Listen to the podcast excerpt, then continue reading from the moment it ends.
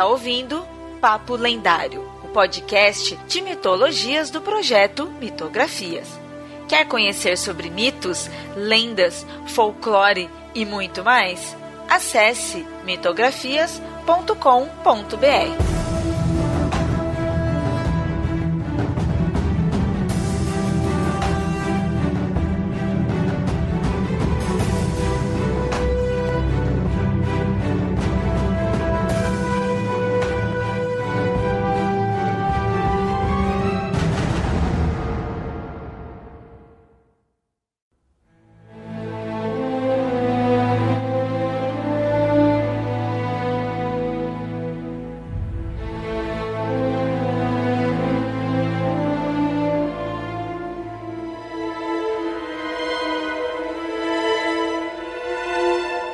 ouvintes, e no episódio de hoje retornaremos à Terra-média. E para isso, tô aqui com a ajuda do Yamada e da Nilda. E assim, na verdade, Danilda não é nem uma ajuda em si, é mais do que isso, porque ela que é a responsável pela pauta de hoje.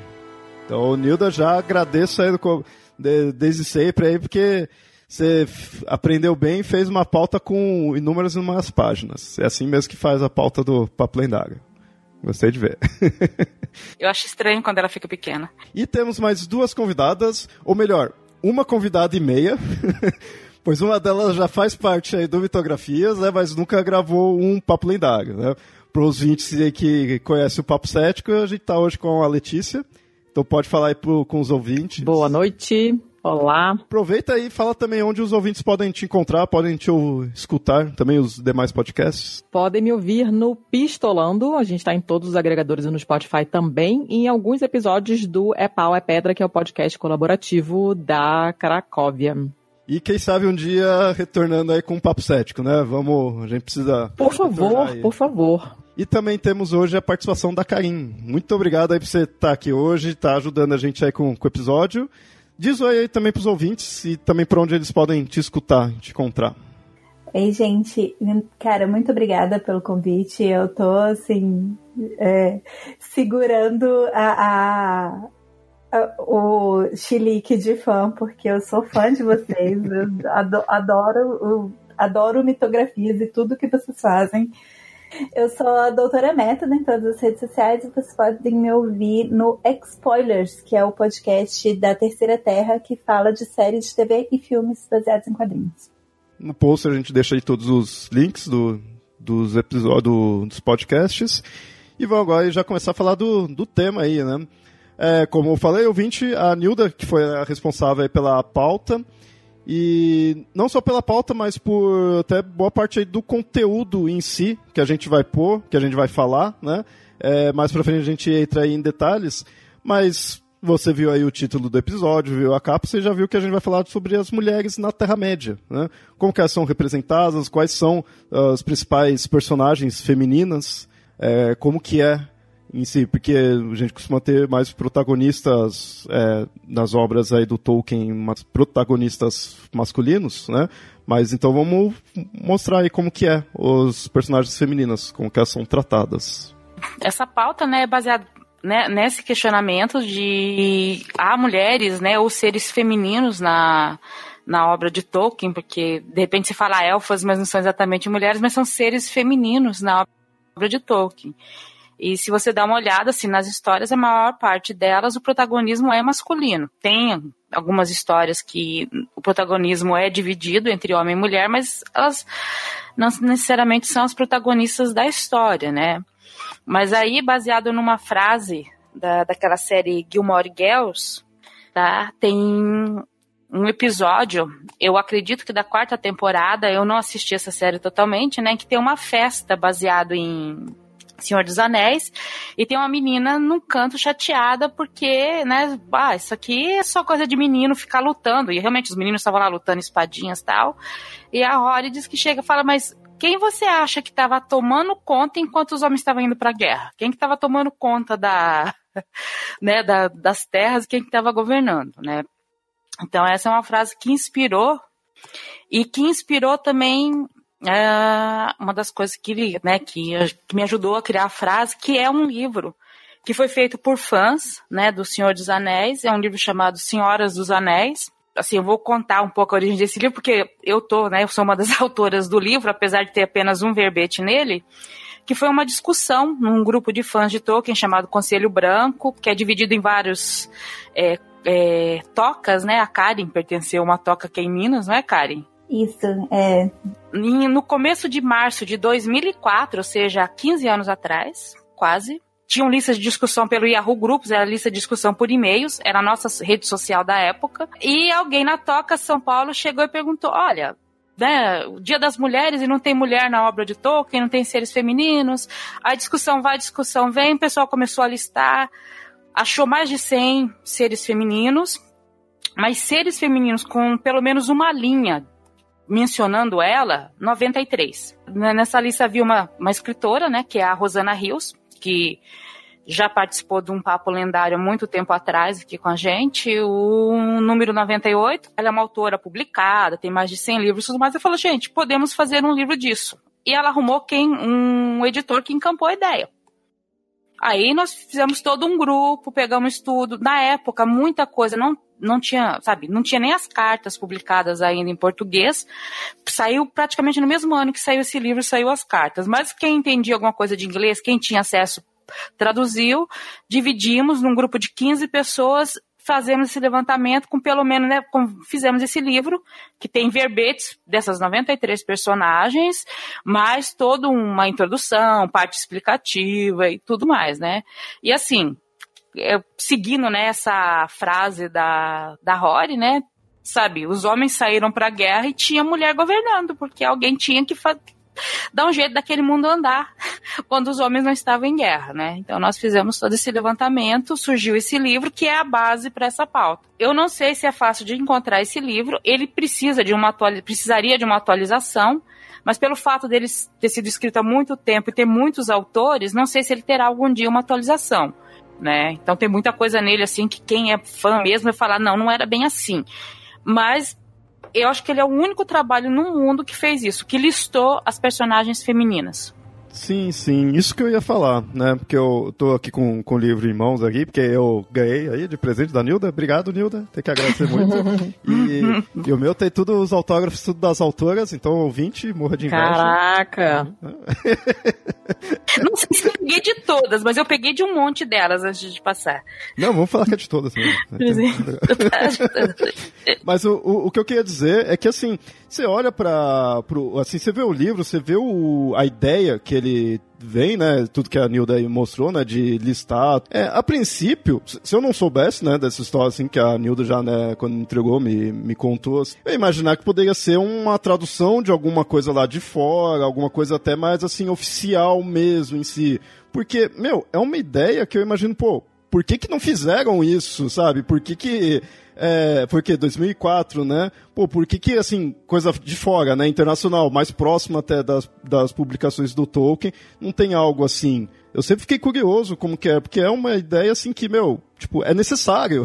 Não é só, tipo, legal de ter, é necessário. E combina, né, com o tipo de obra que é, que é feita em torno do trabalho do Tolkien. Isso é o tipo de coisa que você consegue imaginar o Christopher fazendo um negócio desses? Tem um detalhe interessante sobre as mulheres em Tolkien que elas têm sempre um. Não é que é um papel específico, é uma característica específica. Pode até falar assim, não, mas é um, uma característica, já está falando do. Só porque você quer empoderar as mulheres, não. Isso é bem intrínseco. As mulheres em Tolkien, elas são muito mais sábias que os homens. Isso não, não é nem querer puxar sardinha para elas. Não só, não só em Tolkien, né? Digamos assim. Só para constar. Pode ver que elas são guias, elas nunca têm uma. Assim, quem joga RPG seria assim uma classe definida. Elas nunca têm uma classe definida. Elas sempre usam sabedoria antes de usar a força. Porque, porque elas sempre são descritas como pessoas que nunca precisaram usar a força. Mas pode ver, na Balada de Beren Lúthien, quem tá resolvendo o problema ali, quem define os planos é a Lutin. O Beren, o máximo que ele fez foi segurar Silmaril e ter, ter sido abocanhado lá pelo lobo. E é um ponto bem interessante, assim, quando eu era, eu, eu li o Senhor dos Anéis, eu tinha entre 18 e 20 anos, tinha acabado de sair da adolescência.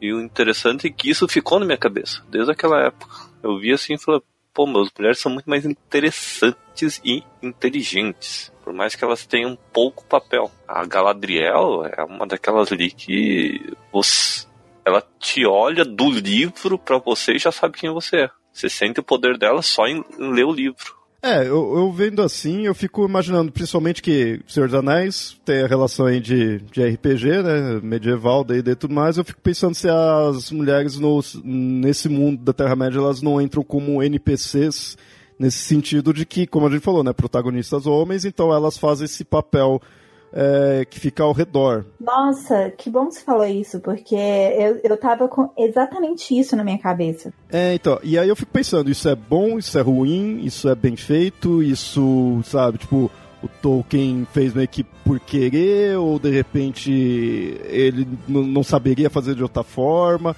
né? Eu fico pensando que aí cai naquela naquela, naquele questionamento, né? Isso daí seria uma visão machista em si, de você, pô, não, não colocou nenhum uma personagem feminina. Tipo, tem o, lá o, a Sociedade do Anel e tudo homem, né? E aí, isso que é interessante se, se questionar, né? Pode-se dizer assim que muito provavelmente o Tolkien ele é filho da época dele. Ele até ele é clean em, em relação às mulheres em comparação aos outros autores da época dele. Ele, o C.S. Lewis, até o Robert E. Howard. Apesar que o Robert E. Howard ele deixa muito objetificado a é, mulher. Falar, o Robert Howard mas é meio tenso, né? Ele é bem tenso, só que ele. As mesmas coisas que podem acontecer com uma mulher, ele coloca com um homem também. Então, se tem nudez feminina, vai ter nudez masculina com o Robert Howard. Ele não, não, Só que mesmo assim, eles são frutos da era dele, da época deles. A época deles, o machismo e a objetividade, a a minorização da mulher já eram comuns. Era até incomum você colocar uma mulher como protagonista ou até como uma personagem forte. Então, é, na época dele já não era tão incomum. Pode ser que a gente não tenha ficado conhecendo outras obras com esse enfoque, mas já viam mulheres escrevendo história de mulheres protagonistas, de mulheres. E aí aquela coisa, né? Mulheres protagonistas não necessariamente mulheres guerreiras, né? Você tinha isso, né? Até eu coloco, o Tolkien era machista? Sim, ele era machista. Agora a gente não pode confundir, por exemplo, você falou do Howard, o Howard até certo ponto poderia ser considerado misógino na sua obra. Verdade. E, e, aí é uma diferença, né? Aí é uma diferença. O Tolkien era machista, muito fruto do que ele, da criação dele, não era só pela época. A criação dele, ele foi criado em colégios fech... aqueles colégios é, masculinos, né? Colégios só para meninos né, na Inglaterra. Então era complicado realmente para ele.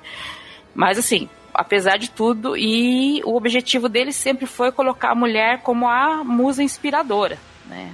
E eu acho que é isso que talvez a Karine fale aqui um pouco. As mulheres estão ali rodeando porque as mulheres são a inspiração de quase todo mundo, né? São as musas do e ele sempre tenta colocar elas nesse meio que pedestal, o que não é muito bom para você caracterizar uma personagem feminina. É, eu, eu concordo muito com, com, com você, Nada. O é, até você comentou sobre esse Howard que ah, se tem nudez feminina, também vai ter nudez masculina.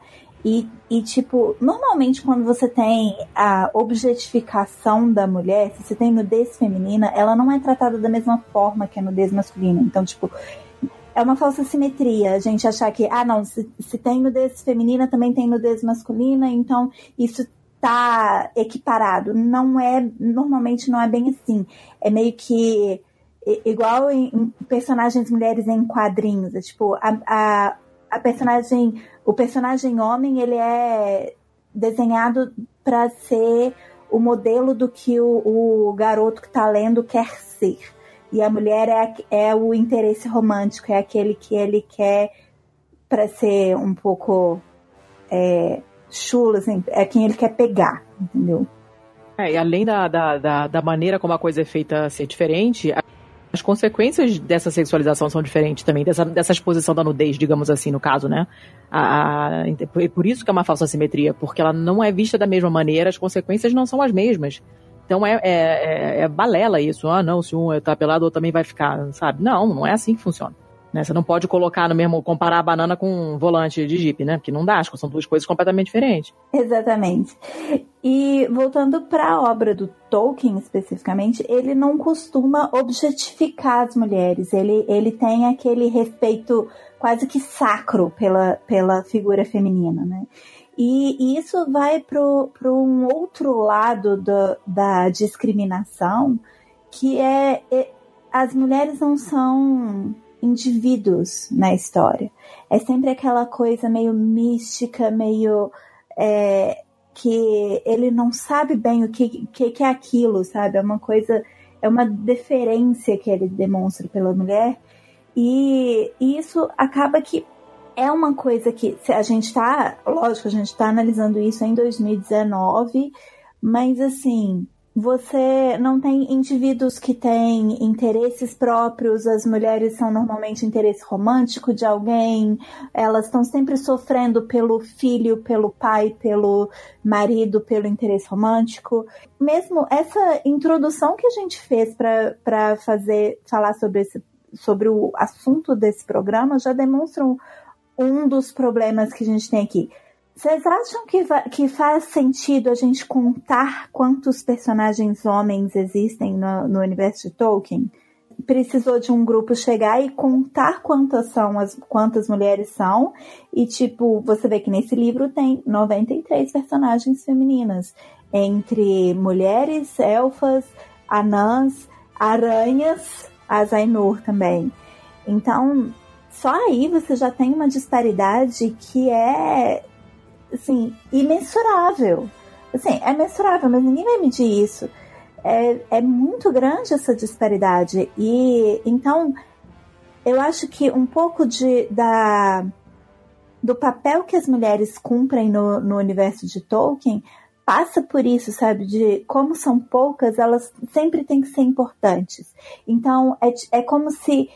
É, é meio que. Eu acho que isso é, é até um, um uma coisa que reflete como é a nossa sociedade mesmo, que é uma mulher que se equipara a, a um homem em capacidade e méritos, ela não é ninguém. Ela precisa ser, se, ser assim, excepcional para ela merecer uma, uma para ela merecer ser mencionada em algum lugar. Exatamente.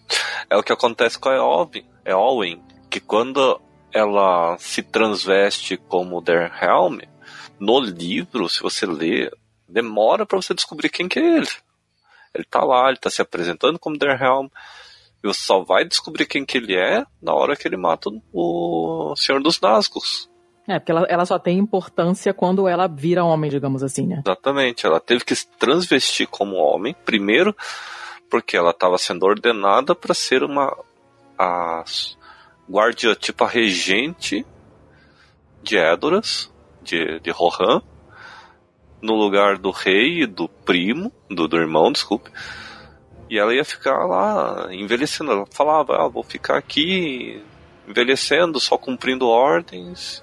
Foi pra batalha, mas mesmo assim, por mais que seja um ponto importante, assim, no livro, você só percebe que é uma mulher no final. E no final, o final dela, o destino dela é praticamente o destino de quase toda, todas as mulheres. Ela acaba se casando.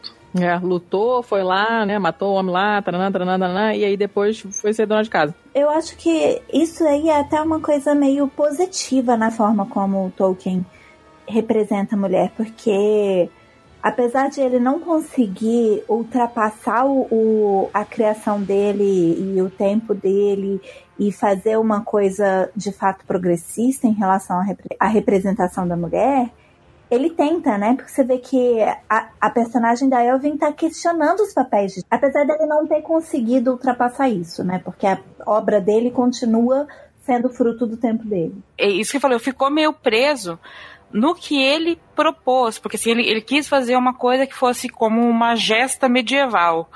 Aí ele coloca uma personagem que sai, que vai para lutar, que existiram mulheres que fizeram isso na, na Idade Média, que, né, ou, ou, anteriormente, mas no final realmente tem que ter o destino da mulher que é casar. E a Elwin, né, que a gente já que está falando dela, ela demonstra esse desejo de ser mais do que uma simples grande senhora, uma regente de palácios. Ela, desde o começo da obra, quando ela aparece, ela demonstra que ela quer sair daquilo, que ela quer ser uma coisa diferente daquilo, só que ela tá ali presa, né? Ela é a sobrinha do rei e, e pode ser alvo de um acordo diplomático e casar com alguém com um acordo diplomático, e ela tá ali presa nisso, né? Ela lutar, acho que foi quando ela se libertou. Ela se libertou, foi e lutou. E depois, bom, agora volta pro seu lugar. Vocês enxergaram isso logo na primeira vez que vocês leram? Que eu era bem nova quando eu li pela primeira vez e, e totalmente alheia a esse tipo de discussão. E minha geração também custou entrar um pouco nisso, né? Eu custei muito a ter contato com o feminismo e perceber essas coisas. É, e apesar de eu gostar muito do personagem dela, desde sempre, sempre foi uma dos meus personagens preferidos do livro, e admirar essa coragem dela, eu não entendia muito bem todos esses mecanismos e nunca, não, não foi problemático para mim imediatamente o fato dela ter que se transformar, entre aspas, em homem para poder aparecer, uh, o fato dela, mesmo depois de fazer o que ela fez, ter esse destino de mulherzinha, entre aspas. Não foi problemático para mim imediatamente o fato de ter tão pouco personagem feminino. Né? Isso eu comecei a perceber isso quando começou o lance da, do filme. Porque quando começaram a colocar, aumentar o papel da Arwen, não sei o que, essa, essa discussão começou a aparecer. Porque se fosse depender de uma fidelidade ao livro, a Arwen não faria porra nenhuma no filme, né? E eles expandiram pra caramba o papel dela, então isso foi bastante discutido na época, eu me lembro bem. E aí foi aí que a ficha caiu, assim. Eu inicialmente não. Isso não, não foi uma coisa que me chamou a atenção. Eu acho que eu fiquei tão encantada com o livro que eu não percebi nenhum. não fiz nenhum tipo de raciocínio mais profundo. Eu, eu não sei se é porque eu sou um pouco mais nova do que vocês, ou, ou, ou, ou por que que é, mas eu sempre percebi isso. Eu, quando eu li O Senhor dos Anéis, eu tinha um pouco menos de 15 anos, foi perto de quando lançou o livro. E eu sempre fui uma garota com que não se interessava por coisas estereotipicamente femininas. Eu sempre fui uma garota que gostava de brincar na rua, que gostava de brincar de, de assistir Cavaleiros do Zodíaco e brincar de bonequinho com os meninos da rua. É, o que o pessoal nos Estados Unidos chama de tomboy, né? Eu sempre fui eu sempre fui tomboy, eu sempre fui um dos garotos, eu sempre gostei muito. Eu brincava de Barbie, eu não tinha problema de brincar com coisas de menina, mas eu sempre brinquei com coisas de meninos. E à medida que eu fui crescendo, eu fui me separando das, entre aspas, coisas de mulherzinha e me identificando com interesses que eram na época, ainda são hoje, mas na época ainda mais associados a interesses de garotos.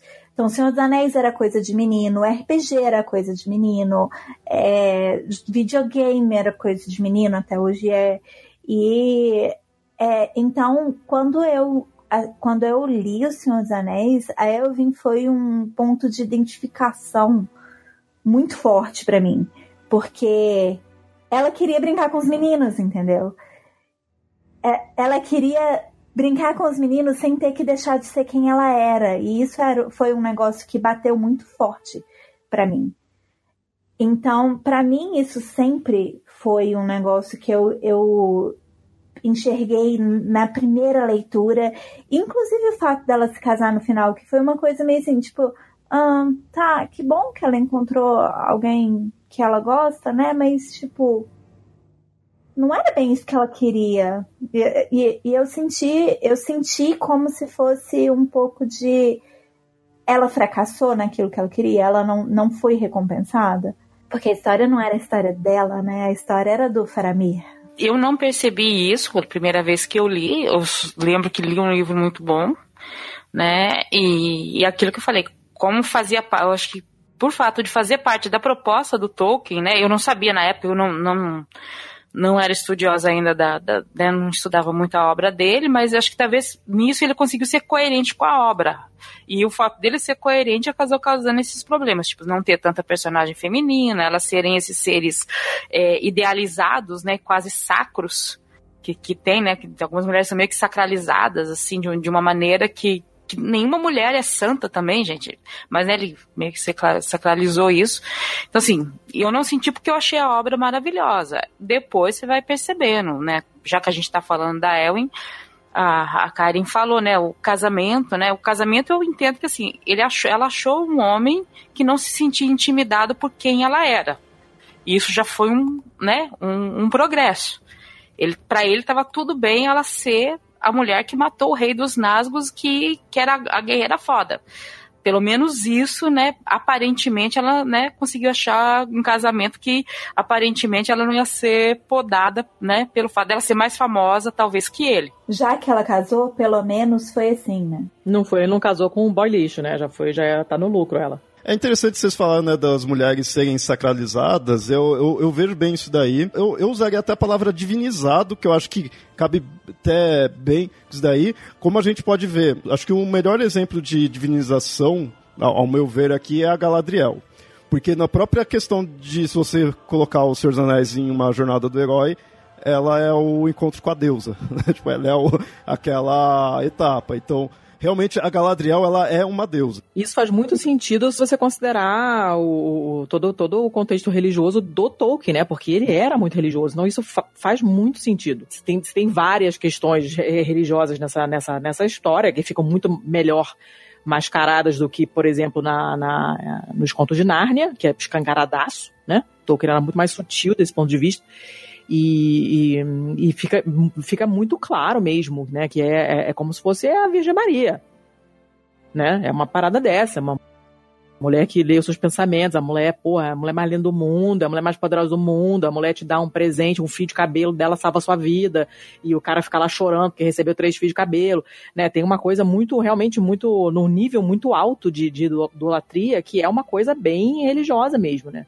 Então você vê muito claramente que tem uma, uma influência muito forte da religiosidade, da religiosidade dele. Como também a própria vida pessoal dele. O grande amor da vida dele foi praticamente algo inalcançável. Ele teve que se indagar várias vezes se realmente ele podia se casar com a Edith. Eram de, de religião, religiões diferentes. O guardião do Tolkien proibiu ele de, de se encontrar com ela. E os dois só foram se casar tempos depois. O pai dela pagava pensão. Quando a mãe morreu, ele pagou para ela ficar morando numa casa de uma senhora que ia criando, é, foi criando ela, então ela não chegou a ir para um orfanato. Mas ela, assim, quem viu o filme da vida de Tolkien tem muito isso. Ela era meio que criada para ou casar com alguém ou ser uma dama de companhia. Aí ela era mais velha que o Tolkien também. Olha, tudo errado. Caramba. Disruptivo esse relacionamento. Pra é, Frentex. pra, pra aquela época, sim.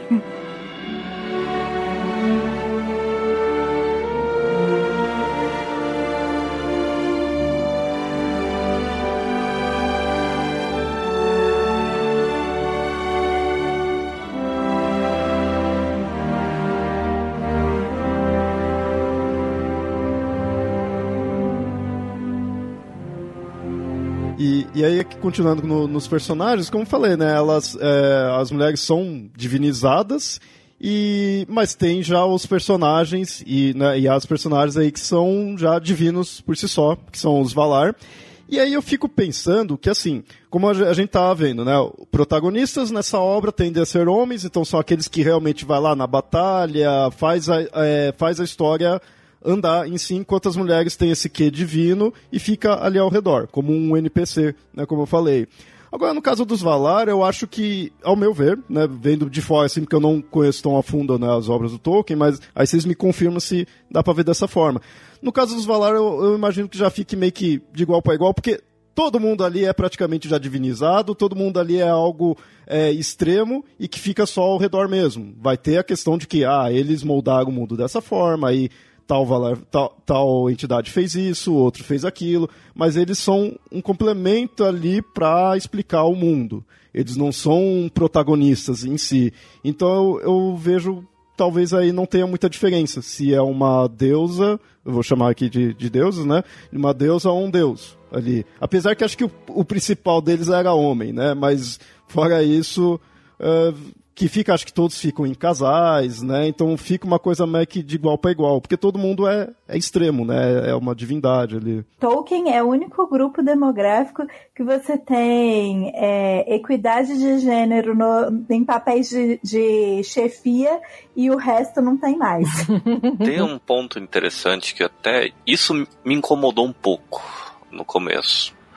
Eu depois de entender um pouco da vida do Tolkien, percebi o porquê. Principalmente nos Valar e nos Maiar, você não tem personagens femininas corruptíveis. Por exemplo, Melkor se corrompe. Os Valar, eles são em número igual, homens, é, tipo, que, que tem uma identificação mais como masculino e, e que tem uma identificação mais como feminino, mas tem acho que dois é, são então quatro, né, que não são casais.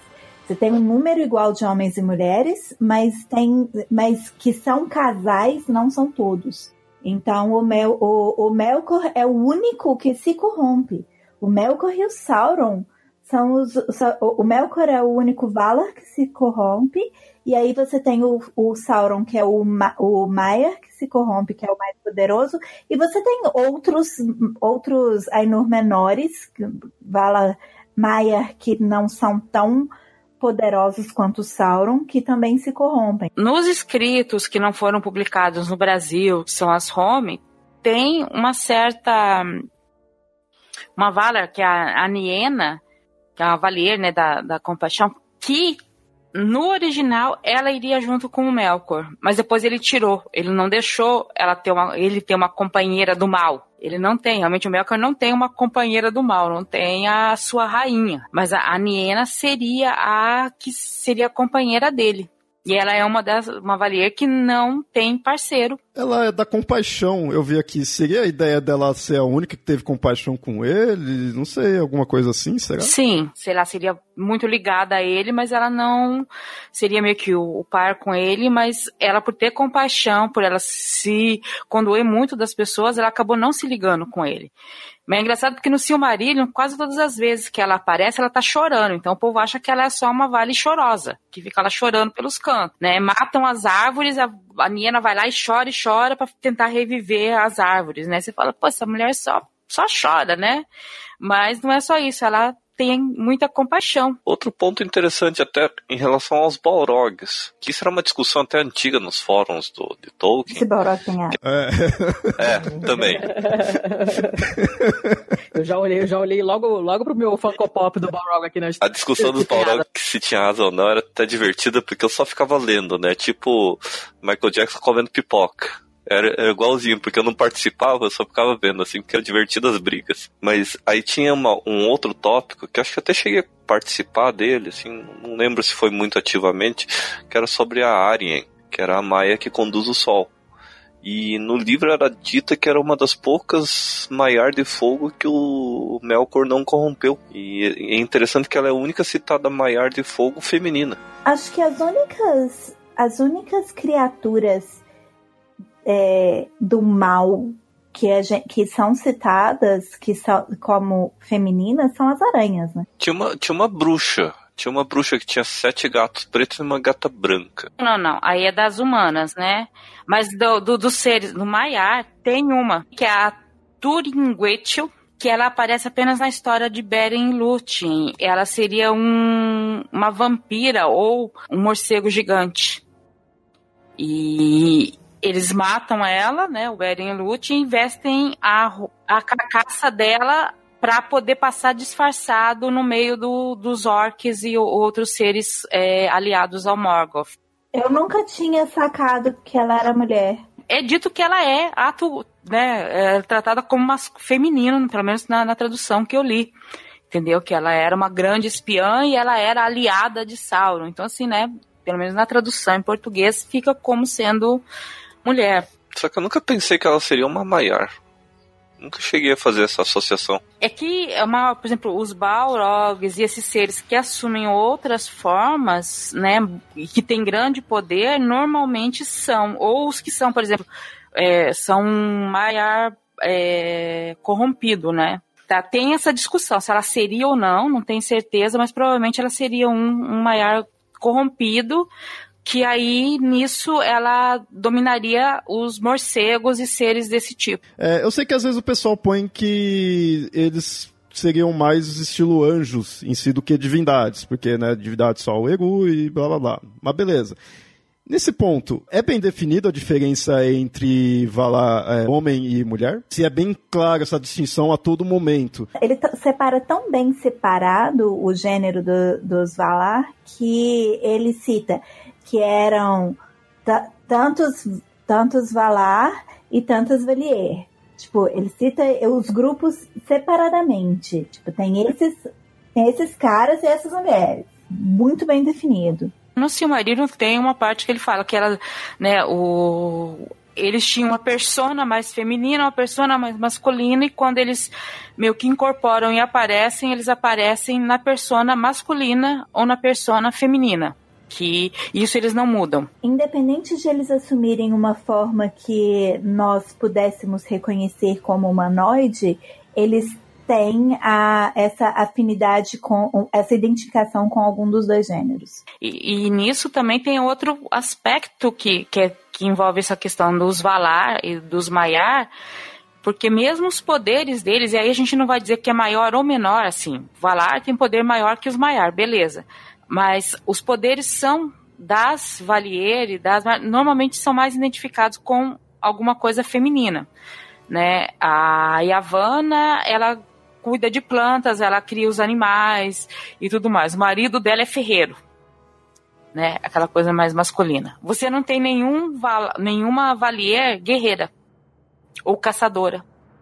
Você não tem. A você tem... era meio que caçadora. Ela, ela, ela, corria com os servos e não sei mais o que. Eu, eu, sempre identifiquei a Nessa meio que como se fosse é, o Artemis Diana. Eu sempre interpretei meio como ela protege, protegendo os animais e não exatamente como caçadora. Ela tem a, a Valier da, das flores, tem a da música, tem a da dança.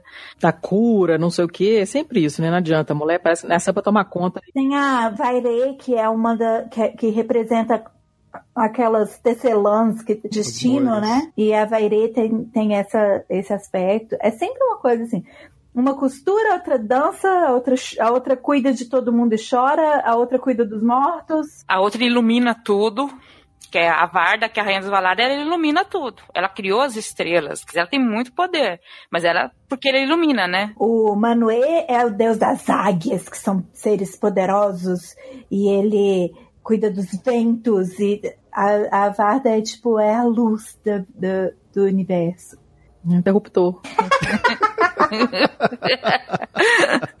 Ai, gente, é difícil, né? Você vê que com, mesmo, mesmo com boa vontade, a, a, parada é tão entranhada que mesmo com boa vontade dá ruim. E olha que a gente tá falando de uma obra que, tipo, é muito querida por todo mundo que tá aqui, né? Se fosse escrita hoje, o contexto seria diferente, a coisa seria diferente, né? É porque tem essa coisa de você querer se identificar com, com o personagem, que obviamente é muito natural, né? E, e não tem muita, não tem praticamente ninguém pra gente se identificar. Eu também fui tomboy, assim, eu também nunca fui de, de coisas de menininha, eu também via Cavaleiros do Zodíaco e, e, e, coisa e tal, mas é, é, não, não, eu não, não tive essa ideia de caramba, que disruptiva que é ela, sabe? Eu admirei essa coragem dela, mas todo esse raciocínio do feminismo, não, obviamente não me passou pela cabeça. Mas foi uma obra que me marcou pra caramba, assim, e eu continuo gostando muito. Por muitos anos eu relia todos os livros todo ano.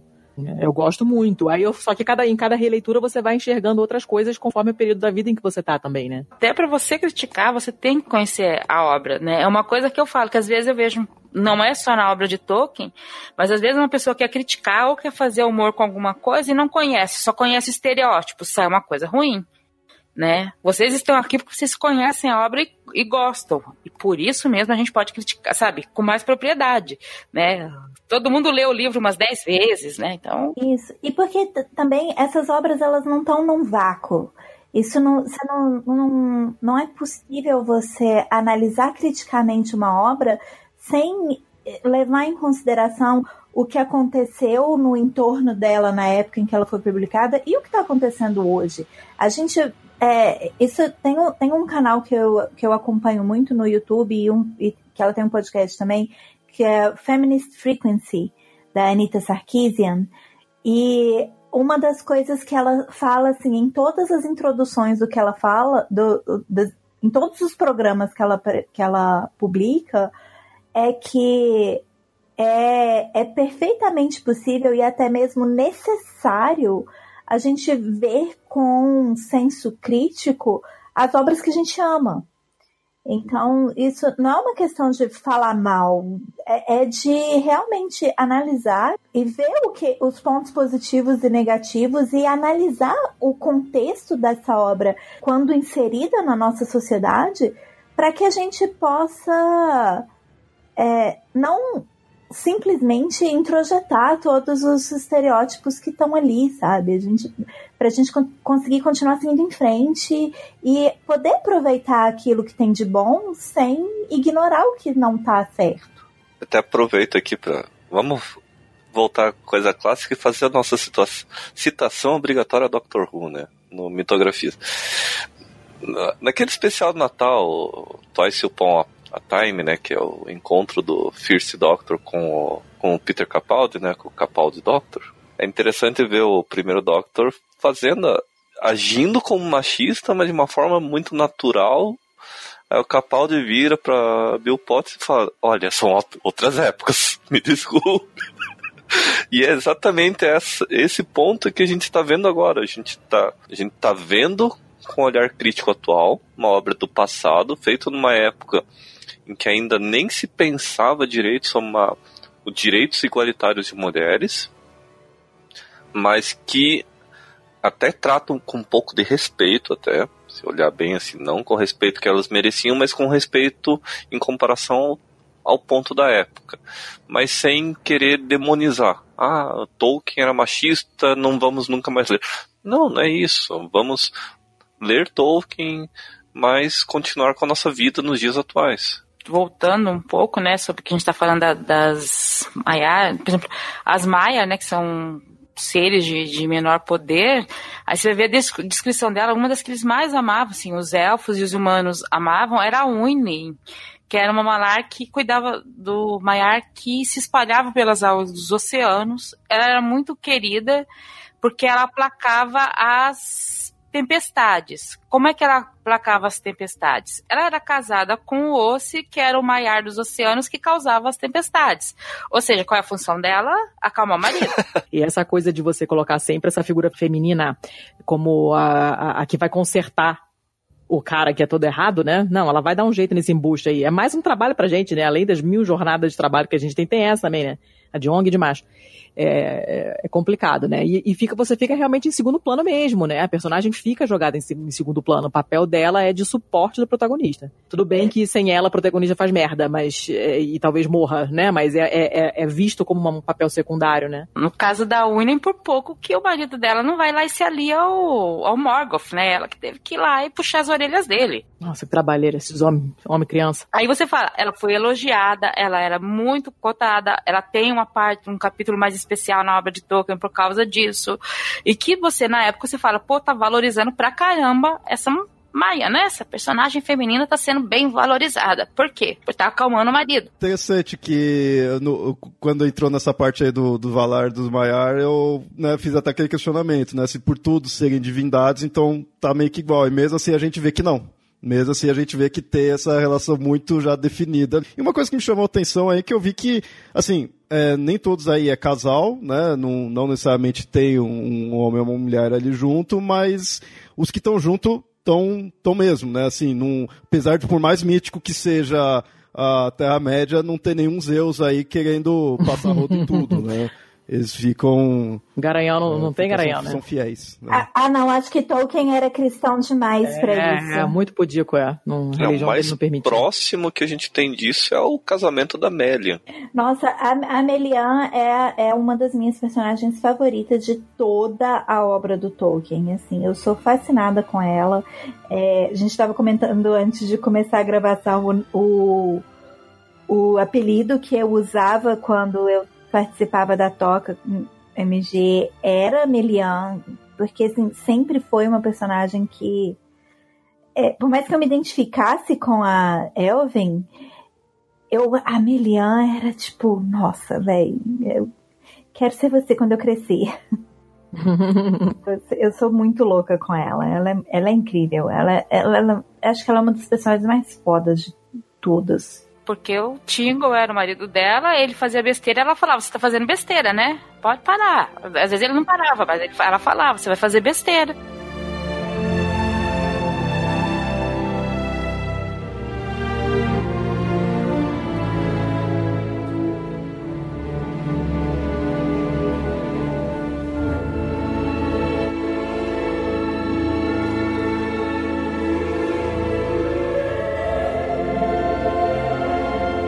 Então aí passou pelos Valar, pelos Maiar, agora já começa aí para as raças mais que tem mais contato direto nas obras. Falar daí dos primeiros filhos, né, dos primogênitos que são os elfos, ou melhor, das elfas. Quais outras elfas aí de destaque a gente tem? A Idril é uma das minhas favoritas. É, é uma das personagens mais fodas para mim. Eu, de novo, né? Sempre a esposa de alguém, interesse romântico. Ela é a esposa do Tuor e a mãe do Erendil. Mas ela é uma personagem tão legal no livro, sabe? É um negócio tipo. Sei, eu, eu, não, eu não sei explicar. Eu, eu gosto dela. É, é tipo, e eu acho que ela foi. Ficou em, em Valinor também, né? Quando ela morreu. Ela é citada onde? É na queda de Gondolin. A Idril, ela.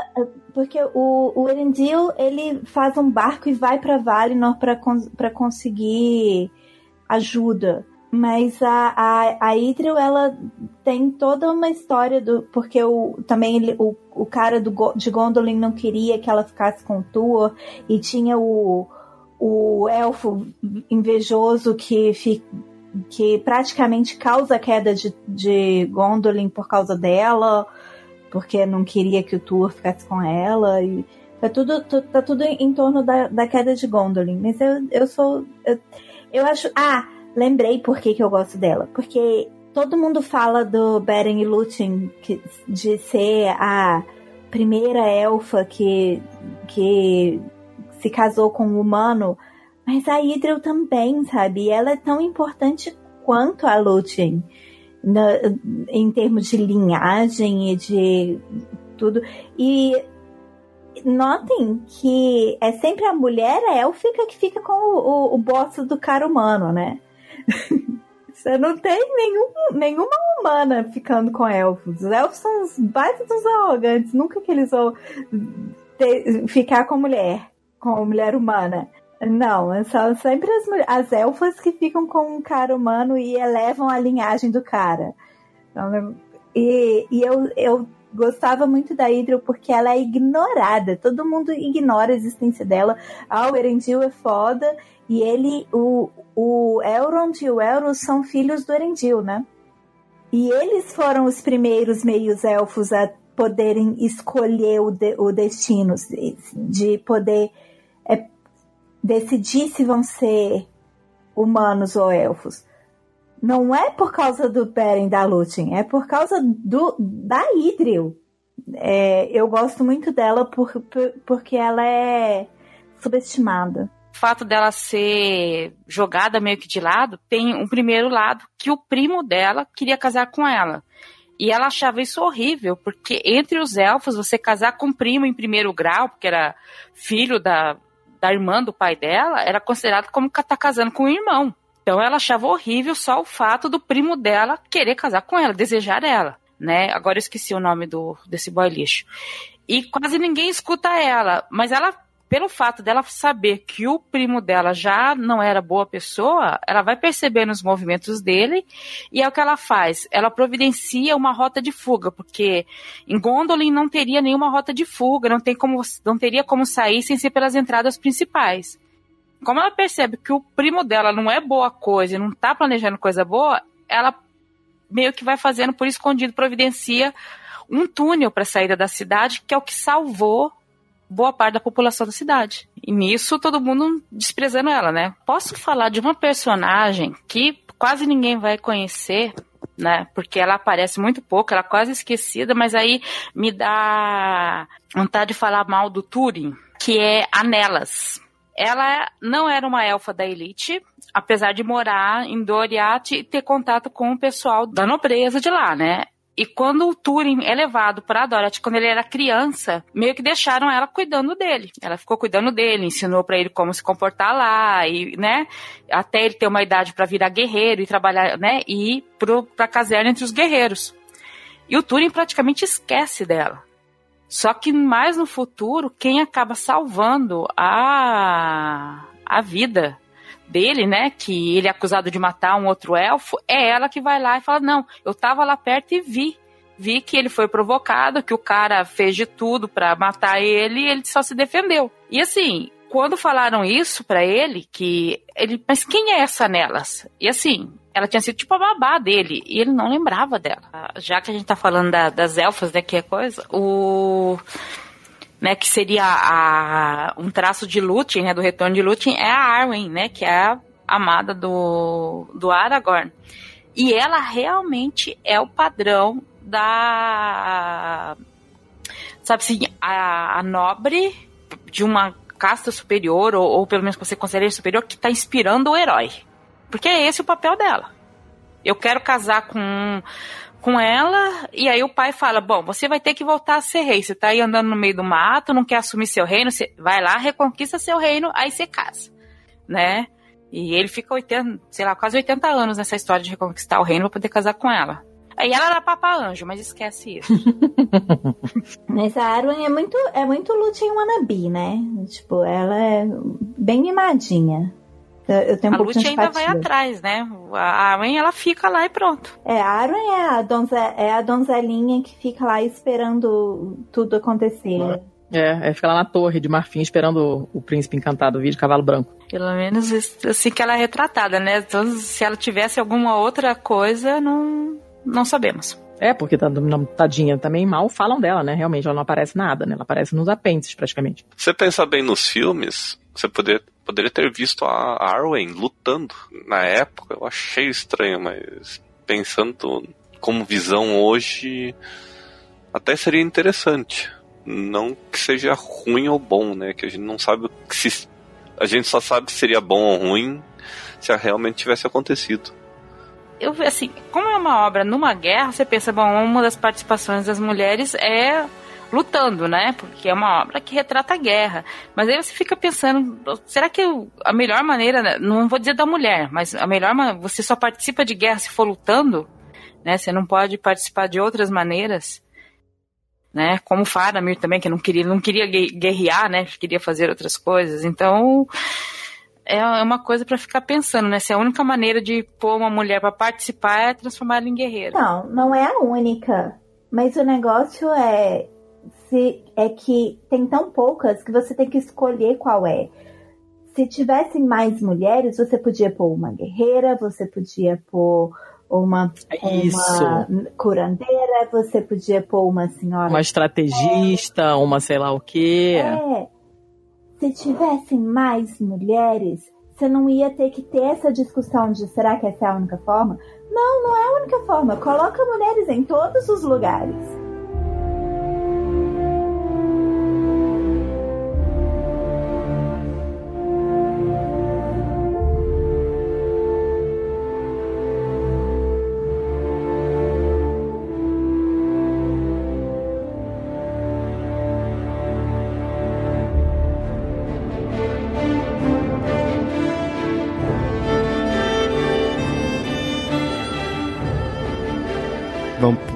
Vamos, passar para as anãs? Anãs é fácil. Tem uma. Só tem uma que é nomeada. Ninguém mais sabe de mais nada. Mas também, como os anões foram criados pelo. pelo.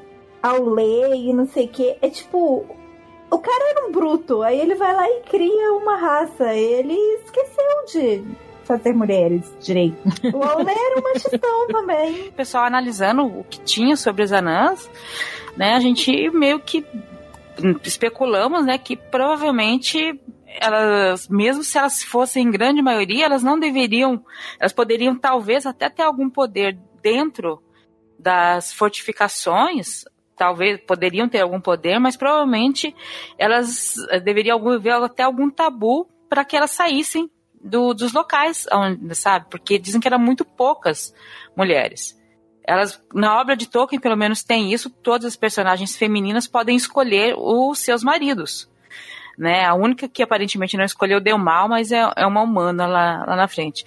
E, e as anãs poderiam escolher, mas elas não gostavam muito de escolher e parece que só um terço dos anões acabavam casando e procriando. Por isso que eram tão poucos e estavam quase em extinção. Porque a principal função deles era ser artífice, né? Porque foram criados pelo eles não foram criados por Eru, eles foram criados pelo Valar Artífice e a função deles, deles eram minerar esse artífice, né? Que bosta de vida, né? Caraca. É. Nem casar direito casavam. Eu, eu acho interessante essa ideia. Mostra bem que é tipo uma raça meio errada, assim, tipo, sabe? Não é bem feito, né? Já que não foi criado pelo Erusso e tudo. Então eu acho interessante isso daí. Então dá pra aceitar essa ideia, assim, né? De não, não ter muito. Fica, como construção de mundo fica interessante, né? Eu acho muito bonitinha a história da criação dos anões. Principalmente a parte em que. Porque o, o bosta do Eru é, é vingativo e chato, igual o Deus Cristão, né? Falou tudo. Aí o, o quando o Aulê vai lá e cria os anões, todo bonitinho, o cara fica puto. Aí, e, e aí eu gosto muito do discurso que o Aulê faz para convencer o, a, o convencer o a deixar a raça dele e que ele fala é, não isso eu não fiz isso para te ofender isso foi igual um, um filho que é, até é meio um negócio que não deve funcionar muito bem se você for ignorar a suspensão de descrença, né? Porque não existiam humanos ainda para poder ter isso. Mas ele fala que igual um filho que repete os atos do pai, eu tava fazendo isso também por impaciência, porque eu tô muito ansioso para quando os filhos chegarem e tal. E, e pega o martelo, né, e, e fala: é só você falar que eu destruo tudo agora. Então eu acho muito bonitinho esse negócio, sabe? A humildade que o Aulê demonstra na hora que o, que o bosta do, do Eru fica com a invejinha do, dos anões. Bom, então das anãs não tem muito o que falar. Então vamos agora para os segundos filhos, é, o, o qual a gente aí se identifica. A gente tinha já citado a Eowyn antes, mas qual outras aí vocês imaginam ter um destaque na história ou mesmo que chama a atenção de vocês? Eu gosto muito da, da esposa do Turing. Eu sou fã da Moraine, porque ela é foda. Ela lidera o, o ela, ela, lidera o grupo de humanos quando o Urim é pre, preso. Ela consegue proteger um, uma parte da, dos humanos quando, quando a vila dela é basicamente tomada por selvagens, né? Ela continua sendo a senhora e é uma senhora respeitada e tal, e ela consegue proteger e mal e porcamente, mas consegue alimentar um tanto de gente e é ela que consegue garantir que o, que o Turing passe por lá sem morrer também.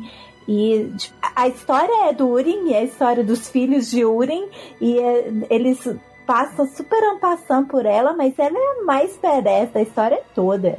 A história dela vai até o final, até depois que os filhos deles, deles morrem e, eles, e ela consegue se encontrar com o marido e aí os dois morrem juntos. Vou puxar um pouco, já que você falou da Morwen, né, que é a esposa. Ah, agora eu vou falar do, do, do único verbete que eu tive nesse livro, que foi uma personagem engraçada, que ela aparece muito pouco no livro, que é a Erin, a parenta do Húrin.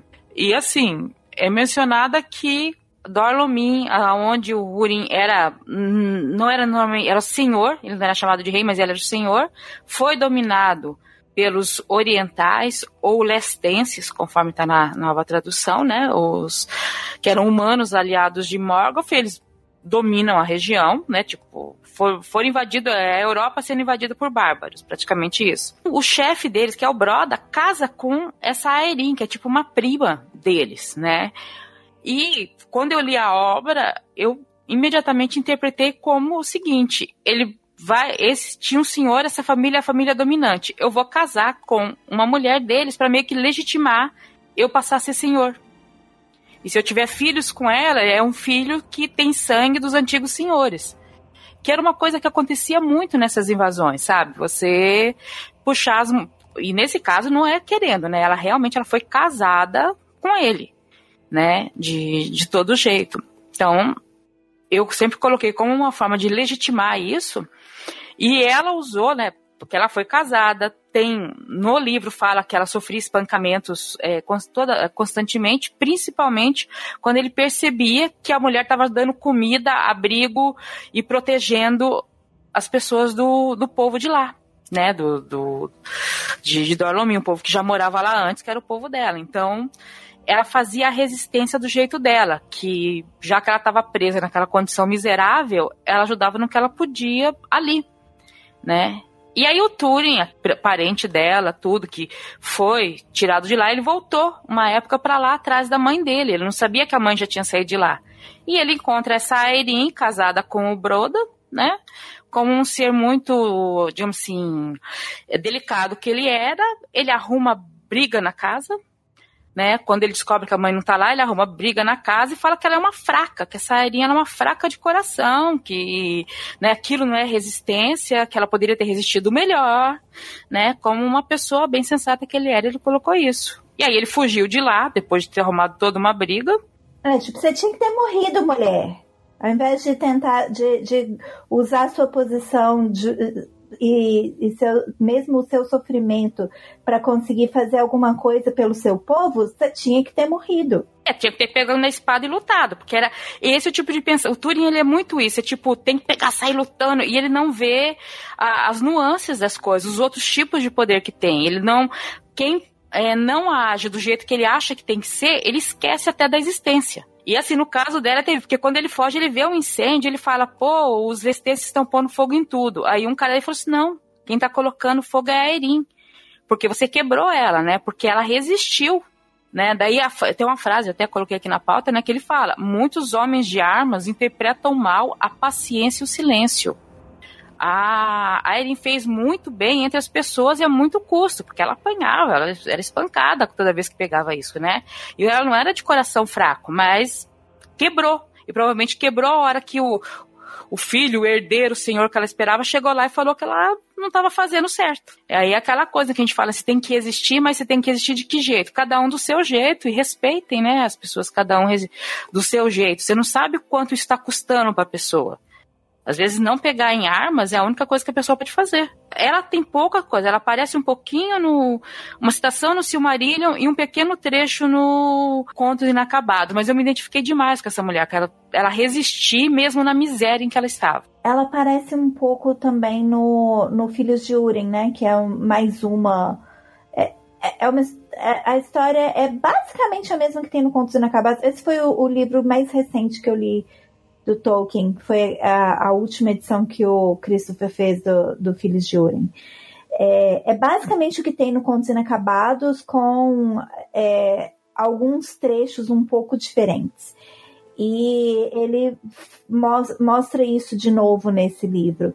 E eu, eu fico muito. Uma coisa que me incomodou muito lendo esse. lendo de novo a história do Turing, porque eu me lembrava de ter gostado muito da história do Turing quando eu li a primeira vez. E relendo agora o Filhos de Urim, eu fiquei muito incomodada com o fato de que tudo o que o Turing fez de errado na vida é atribuído à maldição do, do Melkor. E é simplesmente porque aquele bosta não consegue segurar a paciência dele e toma decisões erradas sabe? E, e aí é meio. Isso é muito cristão também. É, como que ele tá basicamente atribuindo ao demônio tudo que tá de errado no mundo. Sabe? Isso me incomodou tanto lendo dessa primeira vez, tipo, Véi, foi ele que foi um bosta. Isso não tem nada a ver com Melkor. Ele não tem paciência, ele não escuta as pessoas e ele não percebe nada além da, do poder, né? E aí eu falo, a Erin para mim é o símbolo máximo disso. Enquanto os homens estavam na guerra, as mulheres tinham que administrar tudo que estava por ali. Enquanto a sua terra está invadida, a única pessoa que tinha alguma resistência era a mulher que foi casada à força e está lá tentando resistir né? Mas do jeito dela, não, não é pegando armas, é fornecendo comida e deixando o povo vivo. Aí a gente, para falar de, uma mulher, a gente tem que falar que ela foi boa porque um, um outro homem estava lá fazendo merda, né? Mas isso é a história do mundo, né? Esse, esse é outro ponto que eu sempre reparo. O, o Tolkien nunca coloca uma mulher que, perdão da palavra, que faz merda. Mas o homem é o que mais faz merda no, mundo de Tolkien. O, o, o homem não, a, a, figura masculina. Porque acaba pondo a mulher num sem falha, né? No sentido assim, não, não fica um. Fica aquele personagem pra acalmar, levantar, empurrar, né, resolver as coisas. Ele não fica um, porque um protagonista ele não pode ser assim, ele tem que ter as falhas também para, né, para até evoluir. É, e para ter identificação também com quem tá vendo ou lendo ou quem for, né? Fica difícil se identificar com uma personagem tão idealizada assim. Tem uma mulher que é falha, que, que é ruim, que só tem uma frase mais ou menos sobre ela, depois acho que nos no, nos outros livros que não foram publicados, tem a coisa que é a Rainha Berúcio, que aparentemente ela foi casada também com um rei de Gondor, né? E talvez por, por um coisa por, é, acordo político, se, se especula isso, né? E que ela tinha uns gatos. Então, no Senhor dos Anéis é, é, mencionado que os gatos da Rainha Berúcio acham qualquer caminho no escuro. E assim, ela se vestia de preto ou de prata, não gostava de morar onde morava e colocava os gatos nove gatos pretos e um gato branco para espionar a, a população da cidade. Ela é meio que estereótipo da bruxa, né, assim, né? E assim, não colocaram fogo nela. O rei, o marido dela, colocou ela num navio só ela e os gatos e soltou o navio no mar. Ainda assim, mesmo sendo uma mulher com falhas, ela ainda foi casada contra sua vontade e ainda e pelo que você está falando, é na época. É Gondor, né? Pois é. É, já é bem depois. Então já é depois da queda de Númenor, não são, já são os homens bosta, né? É, e assim, né? Quando aparece uma mulher que não é a perfeita, é a bruxa. É, você falar, foi de um ponto a outro, né? Mas, a, a, a continua não sendo um, uma construção de protagonista, né? Aquela coisa do para se identificar, né? Ele tá indo de um pro outro. Ela, as mulheres são tão pouco protagonistas que elas não têm vontade própria. Elas não. E, e tipo, elas são violentadas, casadas à força, sofrem. E em momento nenhum o Tolkien gasta uma linha sequer para lidar com o sofrimento daquela mulher que, que tá basicamente sendo estuprada. Sabe? É, a, a, mulher ser casada à força e ser estuprada e ter um filho contra a vontade é a história de um cara. Nesse caso da, da não tem muita coisa e o pessoal que estuda a obra especula que é isso. Por quê? Porque as mulheres más, os filhos maus, eles não são filhos de relacionamentos amorosos. Isso é meio que um padrão na obra dele. E é aquela coisa, a Berúcio ser a, a, bruxa não é a história da Berúcio, é a história do, do rei de Gondor que teve que lidar com isso. E ela virou meio que uma história que se contava para as crianças, sabe? É, cuidado que a Berúcio vem aí. a Berúcio do saco. Tem a Hallet, que na Segunda Era ela conduziu os, um pequeno grupo de humanos para resistir à guerra e conseguiu estabelecer esse povo num, num bosque, né, numa região que ficou protegido. Então era um pequeno povo que só conseguiu sobreviver por causa da liderança dela. Era chamado povo de Hallet. Mas não tem sim, tem coisa sobre ela, mas não é tanta coisa, né? Mas é aquela coisa da mulher que toma a frente, vira guerreira e lidera seu povo. É, esse é um que dava pra, pô, pra desenvolver. Dá um spin-off bacana. Fora isso, tem a Ioret, que é outra daquelas mulheres que quase nunca aparecem, que era basicamente uma enfermeira nas casas de curas de Gondor. E eu gosto dela só por uma coisa, que ela pega e fala que as mãos do rei são as mãos de um curador. Porque a Elwin, o Merry, o Faramir estavam lá quase morrendo, ninguém sabia o que fazer. Ela falou, ah, se tivesse um rei, porque as mãos de um rei são a mão de um curador.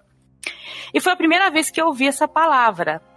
Aí depois eu fui descobrir que um dos fundadores da, nove, da de uma escola de historiadores em, é, francesa, né, que é o Marc Bloch, o trabalho inicial dele foi estudar a tradição medieval em que os reis impunham a mão nas pessoas para curar doenças.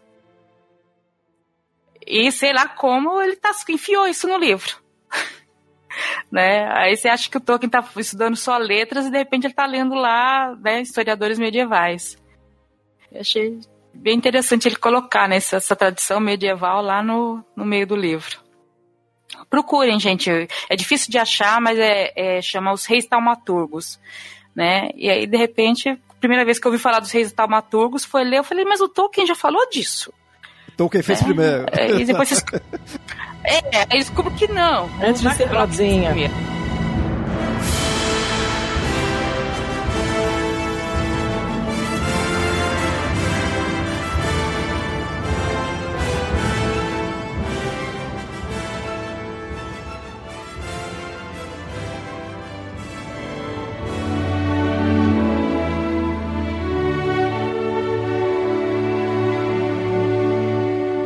Quer ir pros hobbits? Também é outro povo que não tem muita coisa sobre as mulheres. É, tem uma, uma mulher que não é muito bacana, né? Que é aquela.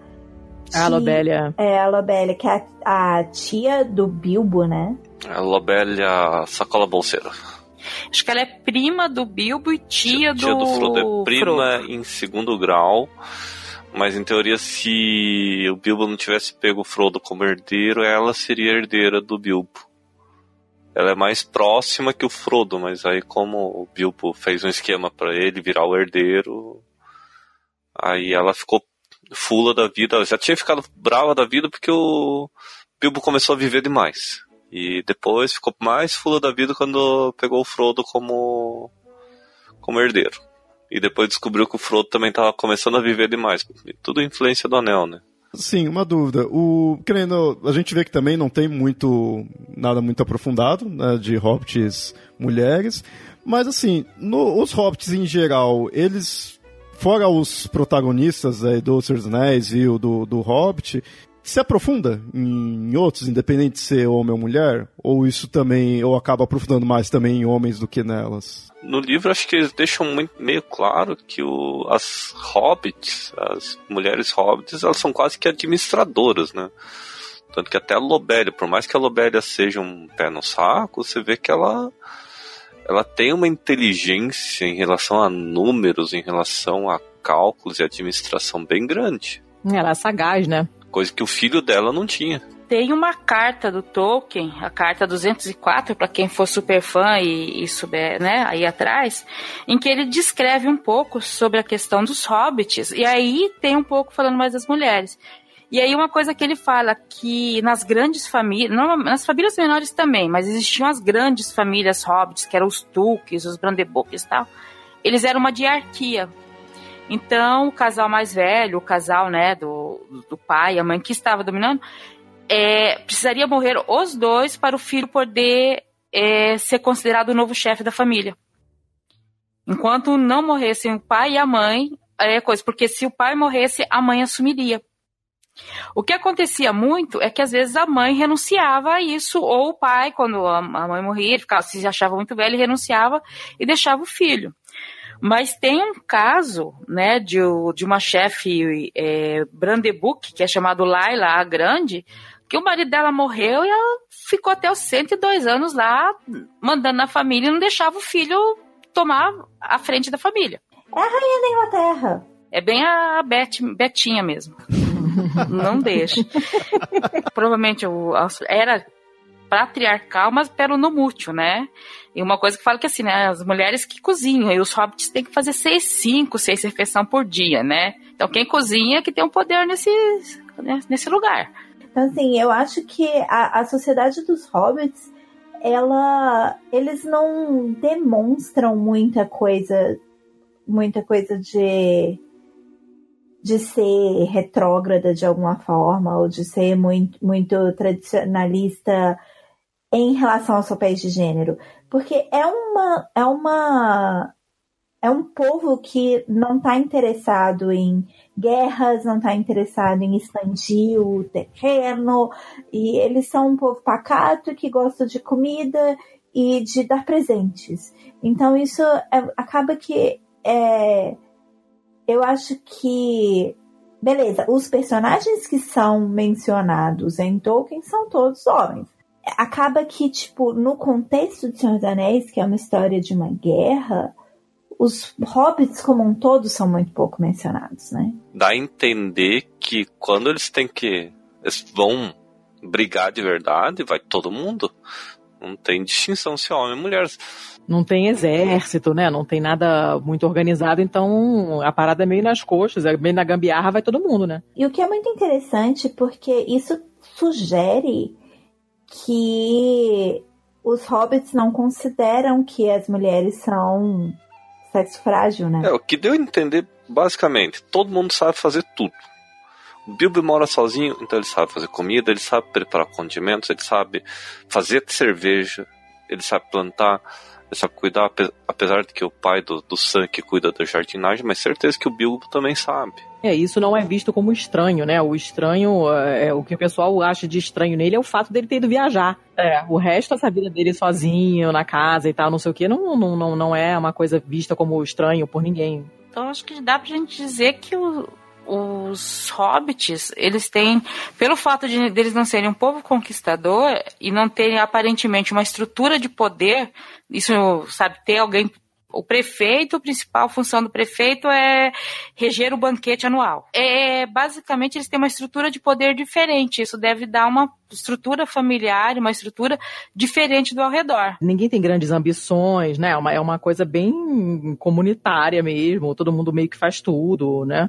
E o conceito de riqueza deles é diferente. O que eles consideram riqueza é diferente do, de, dos outros povos.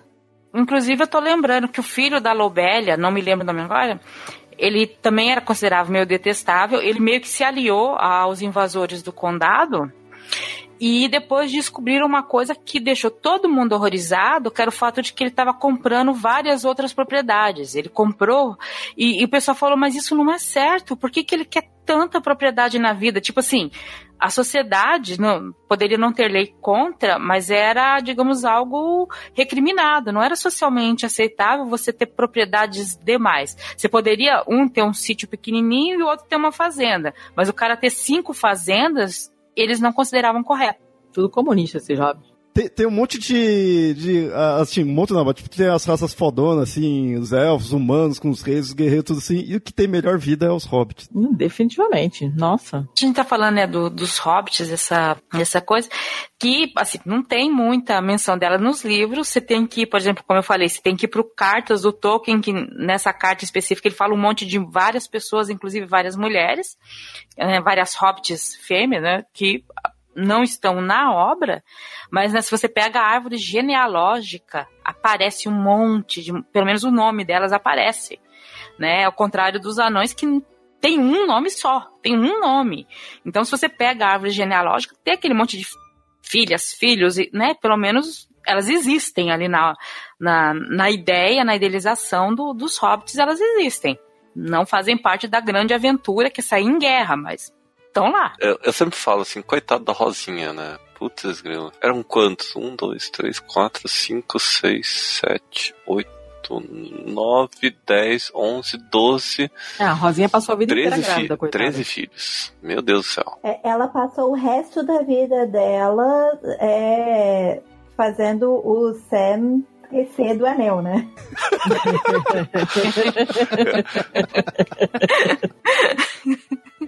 ah, você tá, tá com vontade de viajar de novo? Peraí. Vamos arrumar mais um recém-nascido aqui para você alimentar. Você passa rapidinho essa vontade aí.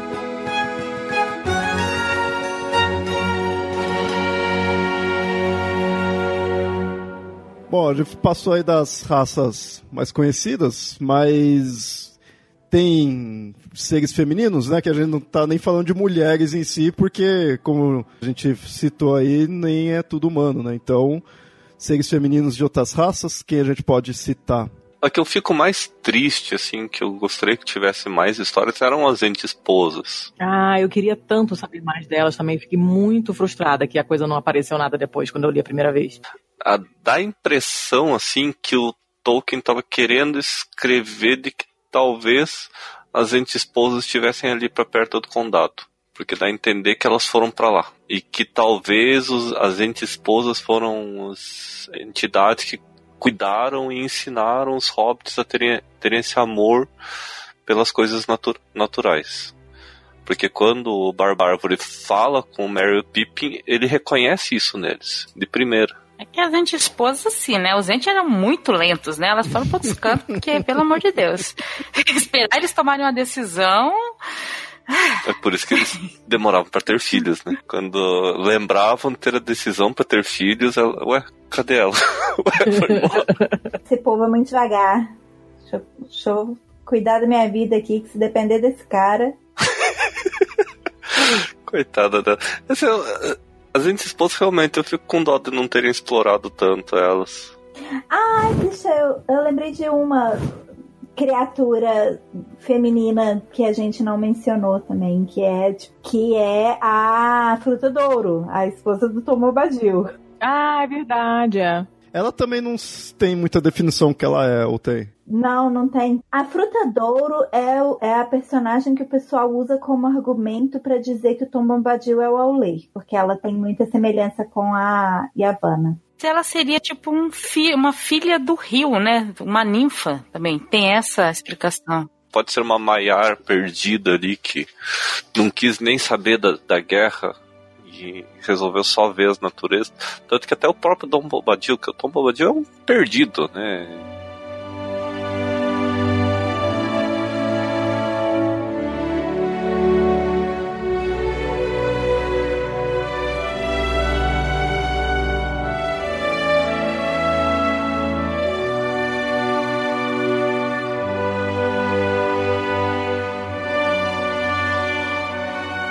Ouvinte, esse episódio a gente focou aí nas mulheres na Terra-média, mas assim, a gente falou aí os que eh, a gente gosta mais, o que tem mais, eh, mais conteúdo, né, também aí pra falar em si da personagem, mas eh, fica à vontade aí de comentar alguma outra personagem feminina.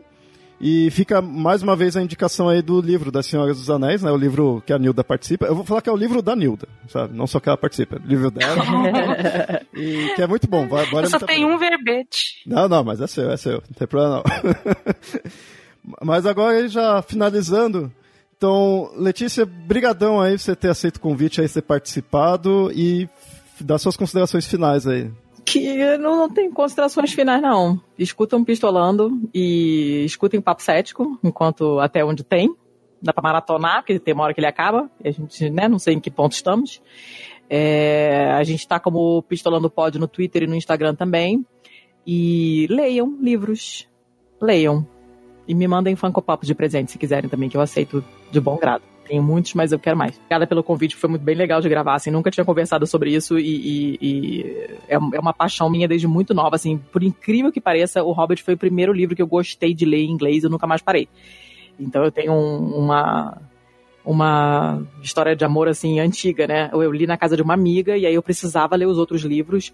Só tinha uma livraria no Rio perto da minha casa, assim, razoavelmente perto, que vendia os livros em inglês. E aí eu enfiei os- o dinheiro dentro do sapato, porque era uma época que tinha muito assalto no Rio. E fui de bicicleta, dei a volta na lagoa para ir a- até a livraria para comprar os livros e, e- e ler. Eu queria ler inglês. E, e eu passei muitos anos relendo os livros todos os anos. Eu continuo gostando pra caramba. Eu, quando tava grávida, eu vi em loop os, os filmes, que eu tenho a versão estendida, ficava vendo aqueles, os- o making of das armaduras, das espadas, horas, né? E, e então faz, faz assim muito parte da minha vida. Eu tive um cachorro chamado Legolas, que as pessoas achavam que era um nome grego. Aí quando saíram os filmes, as pessoas entendiam que era um personagem do filme. Né, mas Antes você perguntar o nome grego? Não, amor, é outra coisa. E, enfim, então é sempre legal de, de falar e de ouvir gente falar. Tem bastante tempo que eu não leio nada sobre o assunto. Tem, tem sei lá, 5, 6 anos que eu não, não, não jogo nada, não leio nada sobre Tolkien e tal. Então foi bom pra dar uma refrescada na memória, inclusive. Então valeu, zaço. É, Karen, também agradeço aí você ter participado. Primeira vez aí que você participou. Muito legal aí. Brigadão, brigadão por ter contribuído aí. Fica à vontade aí. Tô muito feliz de estar aqui. É, é, o Mitografias é um negócio. Eu falei no início, eu sou fã de vocês. Tem três anos que eu tô produzindo podcast. E assim, eu nunca pensei que algum dia eu ia estar aqui gravando com vocês. É um negócio assim, é meio que um sonho realizado. Estar conversando com vocês. Tipo, tá falando sobre Tolkien em um podcast e, e ainda mais aqui, é um- é- eu estou me sentindo muito realizada, é um negócio assim. eu tô muito feliz. Ah, legal, legal, legal. que ótimo. Obrigada. E eu, e eu adoro as mulheres de Tolkien. Eu comentei com. Eu tava gravando Spoilers hoje de manhã e eu comentei com os meninos que a gente ia falar sobre as mulheres de Tolkien e o comentário de um dos meus colegas assim: Ah, todas as três? E eu falei: Então, é por isso que a gente vai gravar. então, acho que é, esse vai ser um programa muito importante que eu vou indicar para muita gente, porque as mulheres de Tolkien são muito importantes, mesmo a gente tendo, mesmo tendo considerações a serem feitas sobre como poderia ser melhor a representação feminina no sentido de, de ter representatividade, mas assim são personagens que foram muito importantes para mim crescendo, que é, serviram como meio que âncora mesmo para de moralidade, de coisas. O Tolkien foi uma coisa muito importante para mim, desde quando eu descobri a obra até hoje é. É, é, a min, é meu livro favorito. Assim, empatado com Douglas Adams, com o Guia do Mochileiro das Galáxias. Então, é, enfim, eu tô muito feliz de estar aqui. E Fica então a dica também para se vocês quiserem ouvir a Karen problematizando adaptações de quadrinhos, porque a gente assiste todas as séries que são baseadas em quadrinhos. Então a gente está lá em terceiraterra.com/barra spoilers. As redes sociais são todas Spoilers Podcast. E eu sou doutora método, doutora por extenso, em todas as redes sociais também. Maravilha, maravilha. E por fim, Nilda, muito, muito, muito obrigado aí por esse episódio aí, você fez a pauta aí, você, é, você tem noção de como que eu tô corrido aí com os temas aí do Papo Lendário, você me salvou demais, então obrigado mesmo. Você fez essa pauta em pouco tempo aí, a gente conseguiu gravar e rendeu pra caramba. Então, brigadão, brigadão mesmo. Faz, faz parte, né, de, de fazer parte da equipe, fazer. Gostei muito de poder. É um tema que já fazia um tempo que eu falava que um dia a gente precisava gravar, mas nunca tinha colocado mão na massa para fazer. Vai ser bom porque vai ser o episódio, acredito eu, que vai, ser, vai sair no comecinho de setembro, no de finalzinho de setembro, né, que ele vai sair. E então ele vai sair logo depois do aniversário do Bilbo e do Frodo. Então, para quem é fã, vai ser ótimo, vai ser o episódio de comemoração. e também porque a gente inseriu né, mulheres no, no podcast, não foi em março. Isso também é bom.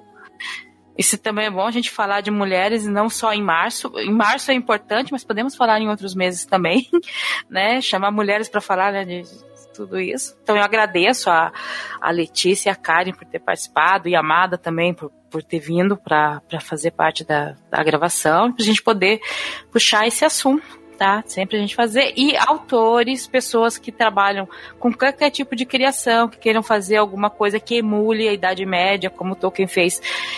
Vão além, gente. Não precisa fazer o mesmo que ele fez. Vão além tá? Tanto em qualquer tipo de personagem, qualquer tipo de representatividade. Tolkien foi muito bom, mas vão além disso, gente. Incluam mulheres, negros, gays, índios e, e enfim, nas histórias de vocês outros seres. Ai, posso falar mais uma coisa? Vontade. Precisão histórica não é desculpa para deixar de incluir qualquer grupo na sua história, autores. Né? Que a história também já desconstruiu muito dessas coisas que a gente acha que é precisão histórica. Então, ouvinte, espero que tenha gostado do episódio e comente aí mais aí, é, cite outras mulheres aí do mundo do Senhor dos Anéis, do, da Terra-média, fica à vontade aí. E até mais.